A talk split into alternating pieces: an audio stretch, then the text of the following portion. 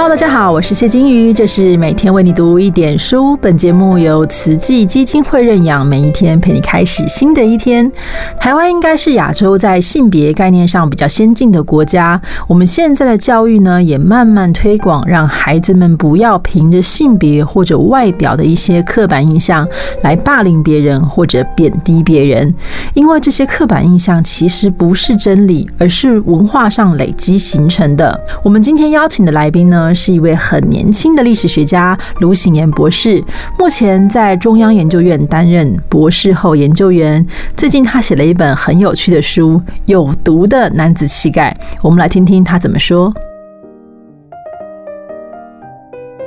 男人和英雄，男人，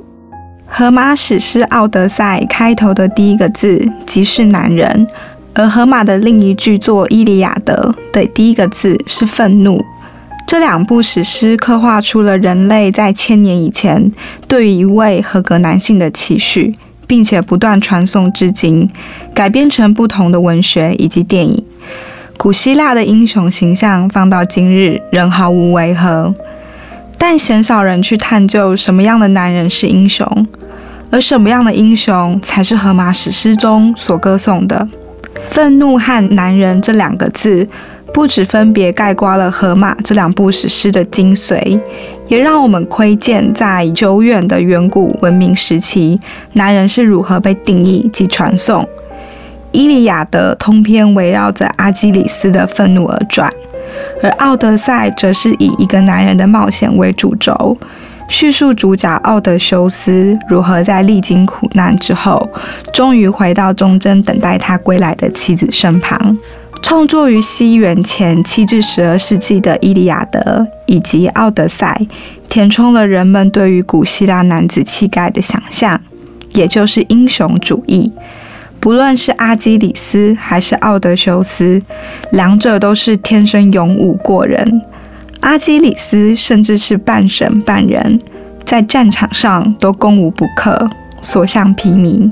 学者安琪拉霍布斯对此分析道：“若要用简单的一句话表示古希腊的男子气概，那便是战无不胜。在此一概念下，男人必须要有精湛的武艺，并将武艺发挥在战场上，保家卫国。”战无不胜，也清楚地反映在阿基里斯及奥德修斯身上。阿基里斯是希腊的第一勇士，也是海洋女神特提斯的儿子。奥德修斯则是伊萨卡岛之国王，他的父亲是天神宙斯的孙子。奥德修斯被描写为武力及谋略兼具，也是战无不胜。我们可以说，若没有阿基里斯以及奥德修斯，特洛伊战争的结局可能就会改写，希腊盟军也不可能攻下特洛伊。个人是英雄主义色彩贯穿了两部史诗，给乐听人一种古希腊崇尚个人荣耀及英雄主义的感觉。荷马式英雄一词汇，更是以阿基里斯为中心。展现出一位英雄应有的特质，追求经由战场获得的个人荣耀。但是，关于古希腊的男子气概这个问题，学者芭芭拉·盖兹欧西以及约翰·侯伯德在二零零三年就提出了不同的见解。透过分析 “agenolie” 以及 “henoe” 这两个词。盖兹欧西以及侯伯德认为，荷马史诗中其实隐含了许多对个人式英雄主义的不赞同，尤其是当英雄因为过度追求个人荣耀而影响到群体利益的时候。阿格诺里耶的意思为过多的男子气概，而这种过度的男子气概就像动物的本能，虽然是与生俱来。但缺乏理性，完全只凭冲动。而 Henole 可以翻译为正向的男子气概，跟 Agenole 一样，Henole 也是与生俱来，但它是一种带来正面形象的天赋。好的情况之下，Henole 能帮助一个男人，甚至是为整个军队增添信心。但当一位男人太过相信自己的 Henole 的时候，便会对群体带来危害。本书暂时先将 Agenole 翻译为血气方刚，Henole 则翻译为天生的勇气。由此可知，天生的勇气在荷马史诗里面可好可坏。而血气方刚，多数时候则是带着负面色彩，形容的是一种不顾群体利益、缺乏理性的血气方刚。在《伊利亚德》的第十二章，当特洛伊王子赫克特跟希腊盟军对峙时，他被形容成一头鲁莽的野兽，不知如何在战场上设置战争的停损点。而荷马叙述赫克特最终会被自己的血气方刚杀死。在描写阿基里斯时，荷马对于血气方刚的不认同也是显而易见。事实上，《伊利亚德》就是以阿基里斯的意气用事为开端。故事是这样的：希腊盟军的指挥官阿格曼农抢走了阿基里斯特别喜爱的一位女奴，他因为跟阿格曼农赌气，阿基里斯因此拒绝上战场。阿基里斯心高气傲的个性，也是他被称为希腊第一勇士的另一个阴暗面。又，当阿基里斯杀掉赫克特时，终于为自己的表弟派翠克鲁斯报仇后，他将赫克特的尸体绑在战车后拖行示众。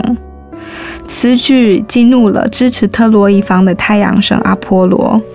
于是阿波罗愤怒地批评阿基里斯，就像一头饥饿的狮子，过度相信自己的力量以及血气方刚，丝毫没有羞耻心。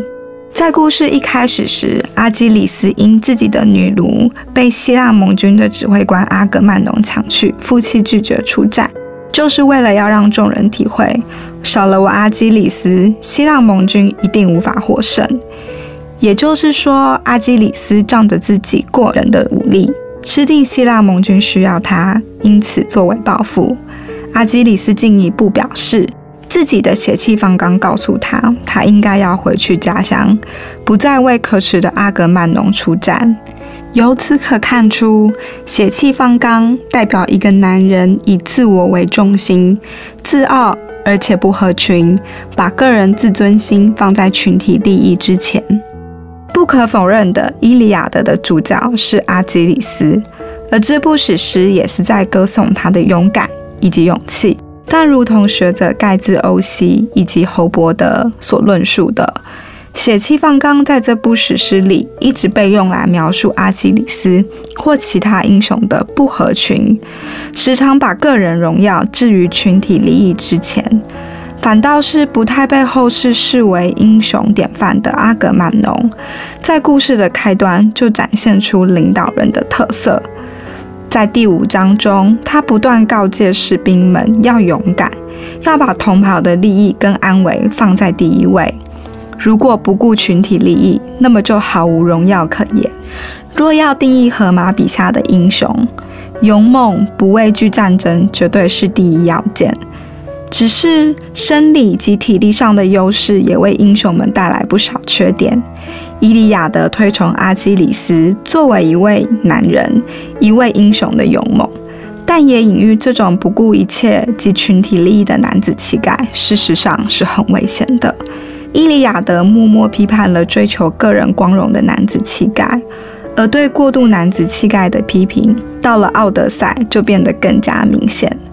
只是在《奥德赛》里，荷马批判的男子气概，并非以个人荣耀至上，而是觊觎不属于自己的东西。什么样的东西呢？那就是别人的妻子。奥德修斯在特洛伊战争结束后，因触犯天神，在返家的过程中历经劫难，直到十年后才回到妻儿身旁。他的妻子潘尼洛普日复一日在宫殿里不断拒绝上门的追求者，坚信奥德修斯有朝一日一定会回到他的身边。但这些追求者并没有因此而罢休。在这里，荷马用了和血气方刚具备相似意思的词，本书暂且翻译为失了分寸的勇气。追求者被过多的男子气概冲昏脑，让他们失去了自制力，而觊觎属于另一位男人的女人。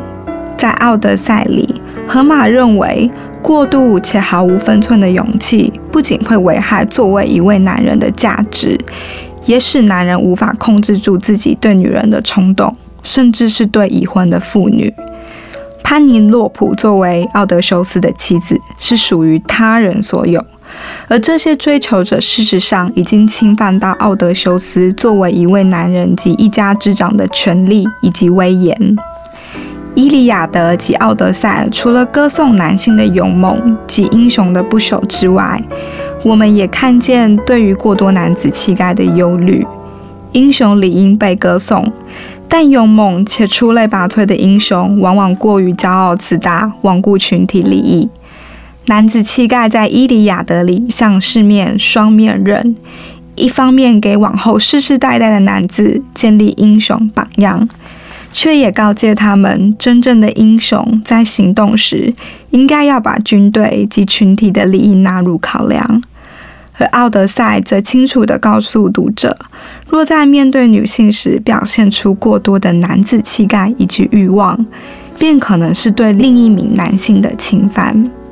但即便不认同过多的男子气概，我们都无法否认，至少在《伊利亚德》里，阿基里斯过人的战绩终究赢过了其不懂合作的性格，被后人世代传颂尊敬。即使读者认知到阿基里斯是个自我中心且意气用事的男人，他在战场上的勇猛让这些缺点都显得微不足道。伊利亚德表达出特洛伊战争最后的胜利，最终还是必须靠阿基里斯来成就。而这样的推崇背后所隐含的讯息，便是古希腊社会的尚武风气。如同前面所提及的，学者安琪拉·霍布斯表示，在古希腊社会中，要被称作是一个具备男子气概的男人，就必须战无不胜。男人以英勇上战场、攻无不克为目标，这样的思想或许能以古希腊时期的背景来解释。荷马史诗的完成年代正是古典时代的城邦时期，城邦间的势力时有消长，彼此间也多有战争。除此之外，还有许多对外的战争，例如发生于西元前四九九年的波西战争，就是波斯与古希腊城邦间的冲突所导致。古典时期的希腊是城邦政治的高峰，时间约为西元前六世纪至前四世纪。一个城邦就是一个政治体，一个国家。城邦有几个特色。就地理上来说，城邦以城堡为中心，涵刮周围的乡下区域。城内的城堡多建在山丘上，也称作卫城。而城内人们的活动则以公共广场以及市集为主。希腊半岛上城邦林立，大小不一，且每个城邦的政治体制也不同，包括君主制、贵族制、寡头制、民主制等等。理论上，每位男性公民一成年就有参与政治的权利，但在统治方面，多数城邦的政治权力还是掌握在有权势的少数人手中。希腊半岛上约有一千多个城邦存在，其中最为人熟知的就是雅典以及斯巴达，而斯巴达的腹地占地最广。城邦时期接连不断的战争，也让军事成为各城邦首要巩固的力量，因而直接影响了一个具备男子气概的男人的定义，那就是成为勇猛的士兵。当然，界定一位男人是否具备男子气概，有许多判断的标准。以雅典来说，政治上的成功也是男子气概表现的一种。但在诸多标准里，成为勇猛的士兵便获得战场上的成功，是各城邦对于男子气概定义的最大公约数。